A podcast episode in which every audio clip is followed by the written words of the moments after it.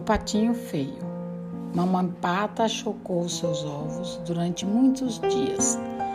Nasceram lindos patinhos, mas o último filhotinho não era, não era bonito. Os bichos que viviam no quintal comentavam: Que pato mais feio! E o patinho infeliz se viu desprezado, sempre sozinho. Seus irmãos patinhos também o rejeitavam. Certo dia, resolveu ir embora.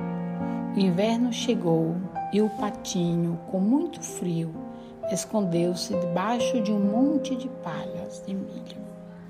O inverno passou, surgiu a primavera e o patinho saiu a passear. De repente, viu um lago onde nadavam uma família de cisnes. Como são bonitos, pensou o patinho, e se escondeu para não ser revisto. Mas um cisne lindo o viu, aproximou-se e disse: Venha viver conosco, somos sua família.